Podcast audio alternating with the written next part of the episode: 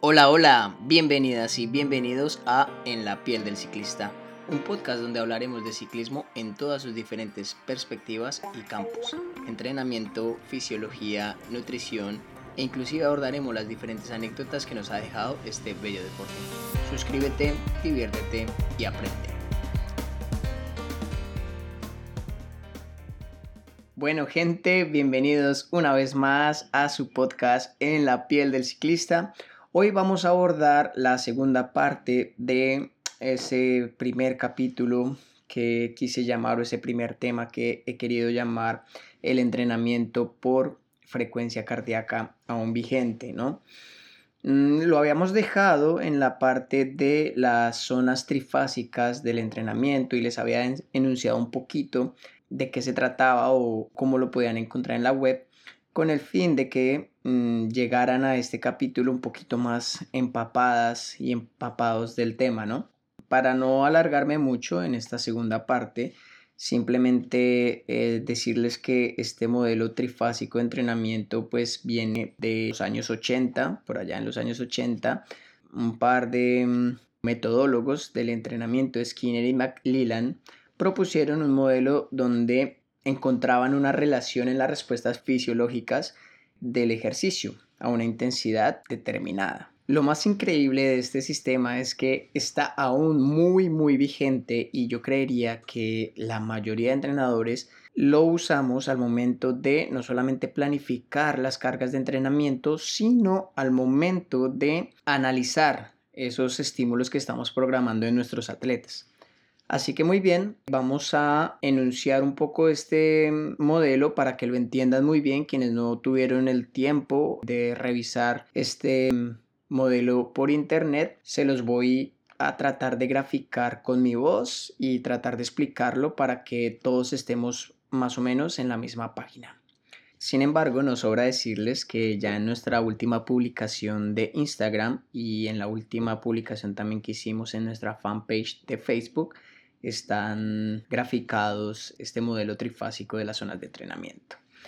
Pero bueno, aquí los vamos a poner ya todos en contexto sobre cómo interpretarlo muy bien. Tenemos, por ejemplo, tres zonas, ¿verdad? Muy bien delimitadas por dos líneas. Estas líneas han tenido bastantes nombres a través del tiempo. En un principio se, ya, se les llamaba umbral aeróbico, umbral aeróbico. Luego múltiples investigaciones pues determinaron que no eran los nombres más adecuados para ellos y al final digamos que lo más usado es el umbral ventilatorio 1 o el umbral ventilatorio 2 o el LT1 o el LT2 que lo que traduce es el umbral de lactato 1 y umbral de lactato 2. Pero bueno, esto se está poniendo súper denso, así que vamos a tratar de simplificarlo aún más, aunque de verdad que es un reto, pero bueno, vamos a tratar. Em, en las zonas lo que buscamos es analizar qué pasa en nuestro cuerpo desde adentro, ¿verdad? En la célula, en la fibra, en las mitocondrias, ¿verdad? En cada parte de nuestro ser, ¿qué está pasando?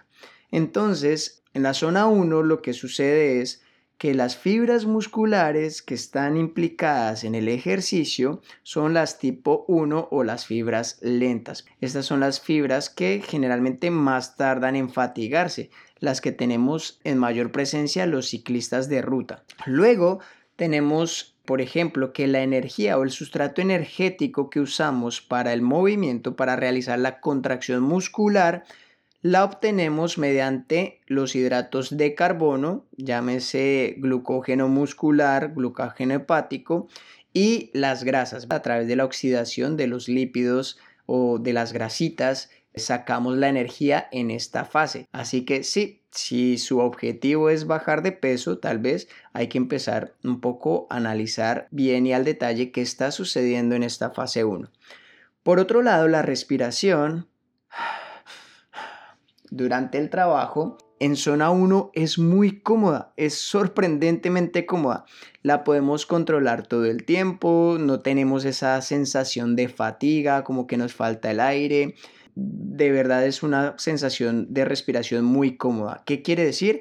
Que si usted está haciendo ejercicio y su respiración es agitada, usted probablemente ya pasó la zona 1. En cuanto a la frecuencia cardíaca, que de hecho es uno de los temas que nos interesa un montón en este podcast de hoy, decir que estaría entre el 70 y el 75% de la frecuencia cardíaca máxima.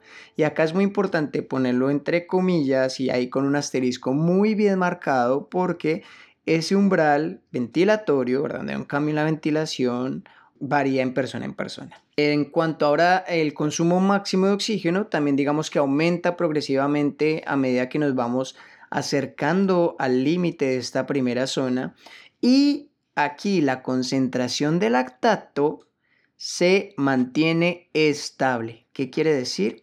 que los valores de lactato en sangre son similares inclusive a los que tenemos en reposo en esta primera zona.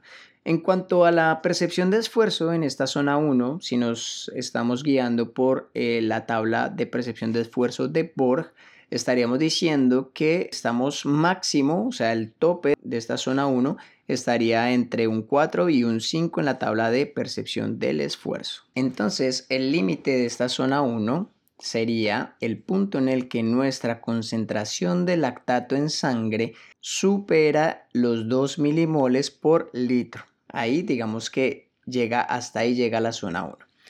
Y empezaría la zona 2. En la zona 2 lo que sucede desde los procesos fisiológicos es que las fibras musculares son principalmente tipo 1, aunque acá ya se empiezan a ver implicadas de menor medida pero se empiezan a ver las fibras tipo 2 o de contracción rápida, ya las empezamos a ver. Por ende, la participación de estas fibras nos permite aumentar nuestra velocidad. Si estamos hablando de los sustratos energéticos, o sea, de dónde saca nuestro cuerpo la energía, a medida que vamos aumentando la intensidad, empezamos a perder participación de las grasas y empezamos a requerir más demanda energética de los hidratos de carbono. Por lo que en esta zona es más importante, digamos, que nuestros depósitos de glucógeno muscular y glucógeno hepático estén más llenos.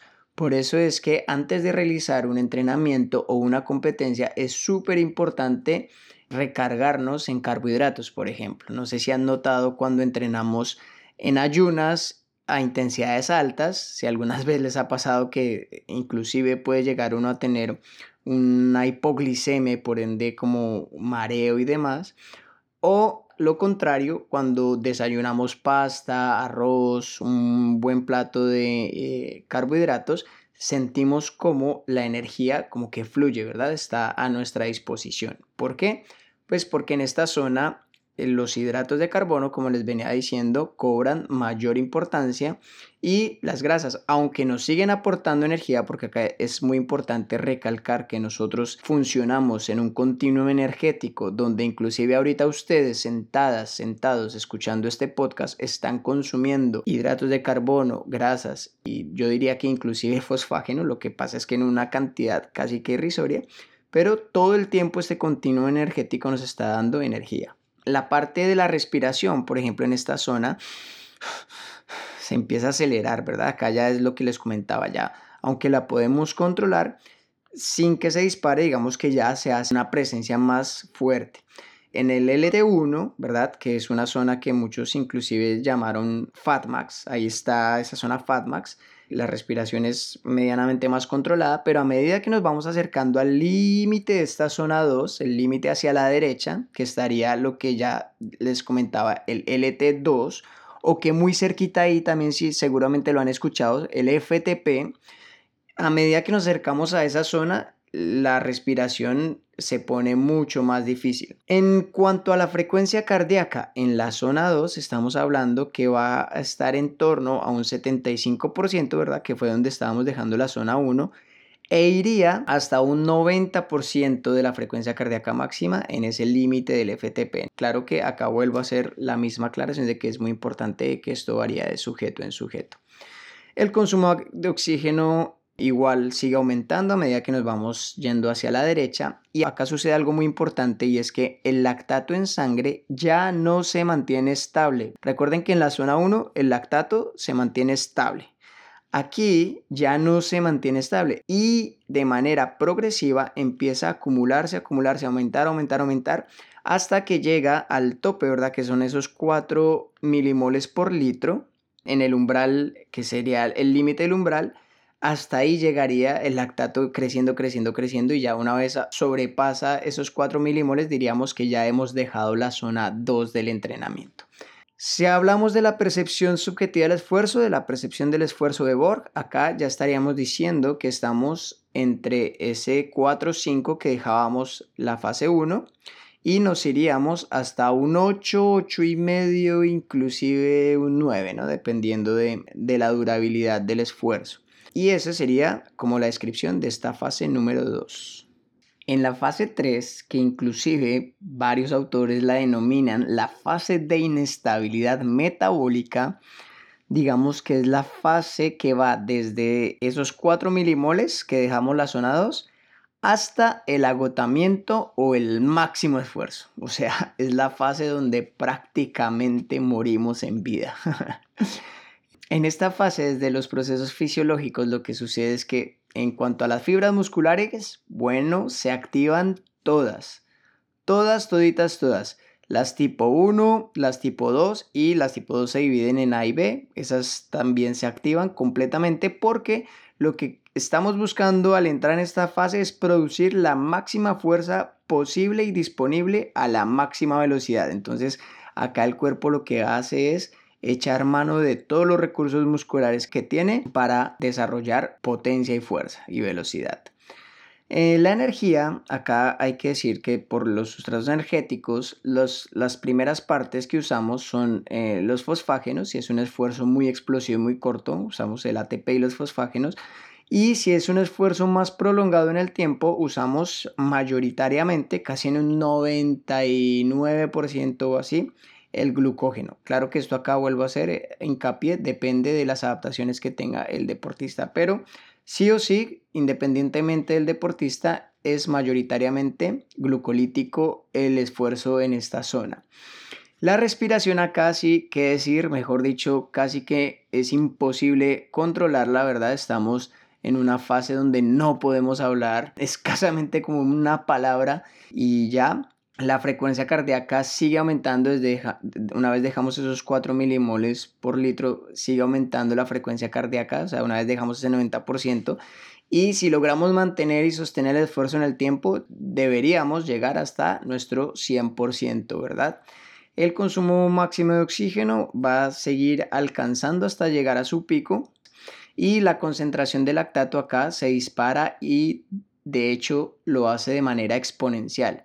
Quiere decir, en la fase 2 veníamos un poco lineal, lineal, lineal. Seguramente si se estaba tomando en un test incremental se va viendo cómo el lactato va subiendo poquito a poco. Pero una vez pasa esos 4 milimoles es que de un momento a otro ya podemos llegar a ver medidas de 13, 15, 20, etc.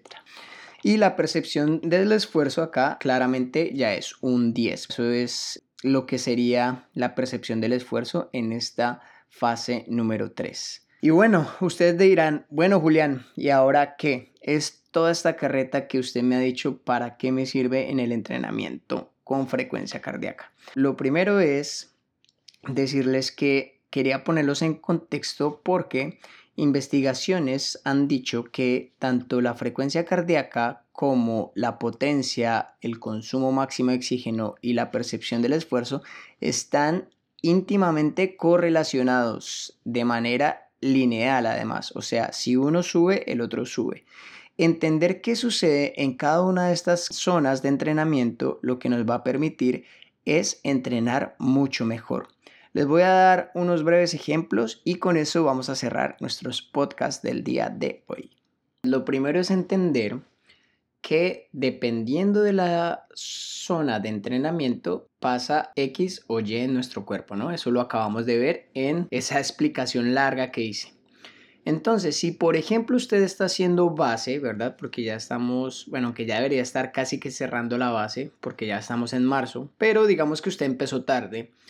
Entonces sus entrenamientos deberían basarse en trabajos de zona 1. ¿Por qué? Pues porque ya dijimos todo lo que sucede ¿no? en cada una de esas zonas. Son entrenamientos que básicamente nos ayudan a fortalecer nuestra capacidad aeróbica, nuestra resistencia aeróbica. Y son los más importantes porque el ciclismo es un deporte netamente de resistencia.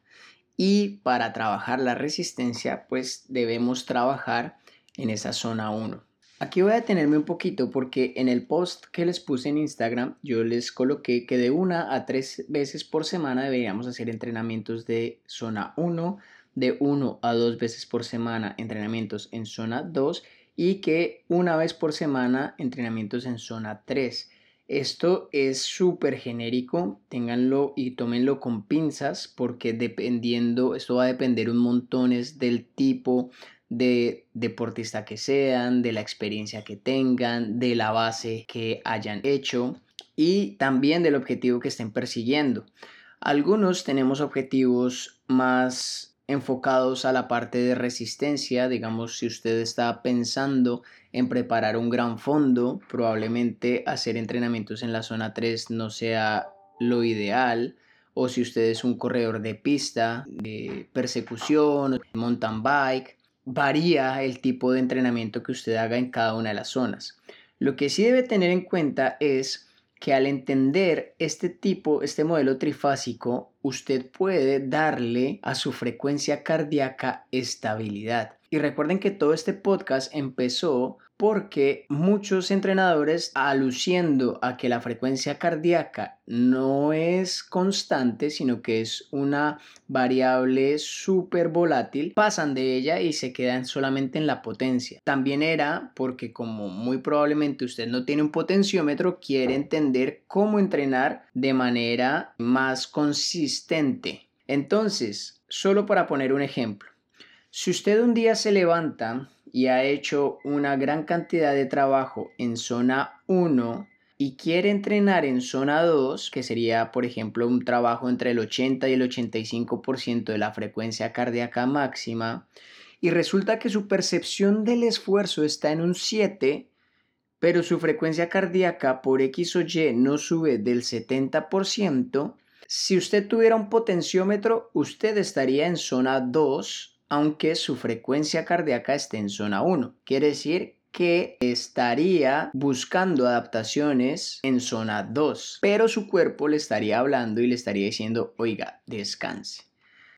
Otro ejemplo mucho más claro y que seguro ayudará a los más experimentados en el tema. Supongamos que llevan una buena parte del entrenamiento haciendo intervalos de tempo o intervalos a una frecuencia cardíaca súper concisa, estaríamos hablando de un rango de cuatro pulsaciones, entre el 82 y el 84%. En el caso mío de Julián Núñez, sería entre 152 y 156. Para mí, ese esfuerzo me representa un 8 en la tabla de percepción del esfuerzo. Quiere decir que puedo sostener ese nivel de esfuerzo, pero mm, siento un poquito de dolor en las piernas y digamos que sostenerlo no es tan cómodo como uno creyera, pero tampoco es tan incómodo que me va a generar declinar el trabajo. Si un buen día salgo a hacer un trabajo de tempo, que es este que les acabo de escribir, y resulta que siento el 8 en la percepción del esfuerzo y ese 8 lo he sentido por semanas que he estado trabajando este tipo de entrenamientos, pero mi frecuencia cardíaca no sube. Tal vez estoy estresado, tal vez estoy cansado, tal vez no dormí bien. Ese nivel de hacer la conexión con la tabla de percepción del esfuerzo me va a ayudar a entender que algo pasa. Pero si quiero llevar a cabo el trabajo, porque quiero generar esa adaptación y ya luego tener el tiempo para escuchar al cuerpo, lo puedo hacer. Lo que es importante es que entendamos que si no complementamos la frecuencia cardíaca con la tabla de percepción del esfuerzo, sí que queda como una variable súper volátil y muy aislada. Los que tengan potenciómetro se van a dar cuenta. Voy a poner un ejemplo con potencia para que más o menos noten que pasa igual de ambos lados. Un día salgo a entrenar y a 200 vatios siento que el trabajo va súper fluido. va muy cómodo y me siento verdaderamente on fire, por así decirlo. Pero un buen día, luego de muchas semanas de hacer este trabajo, resulta que a 200 vatios ya no siento el trabajo tan cómodo. Un muy buen día me levanto y siento esos 200 vatios como en un 7, en un 8, cuando antes me suponía en un 6, un 5. Entonces es lo mismo, me está el cuerpo diciendo que algo está sucediendo, que debo descansar, que debo pararle horas. Entonces, de la misma manera que puede funcionar con la potencia, funciona para la frecuencia cardíaca con el plus que como no tenemos el potenciómetro, debemos ponerle más atención a esa percepción del esfuerzo. Así que bien, con esto quería cerrar el podcast del día de hoy, deseándoles una excelente semana, un grandioso lunes y yo soy Julián, nos vemos en ocho días, en otro lunes, con un nuevo podcast para hablar de ciclismo aquí en su podcast En la piel del ciclista. Chao, chao.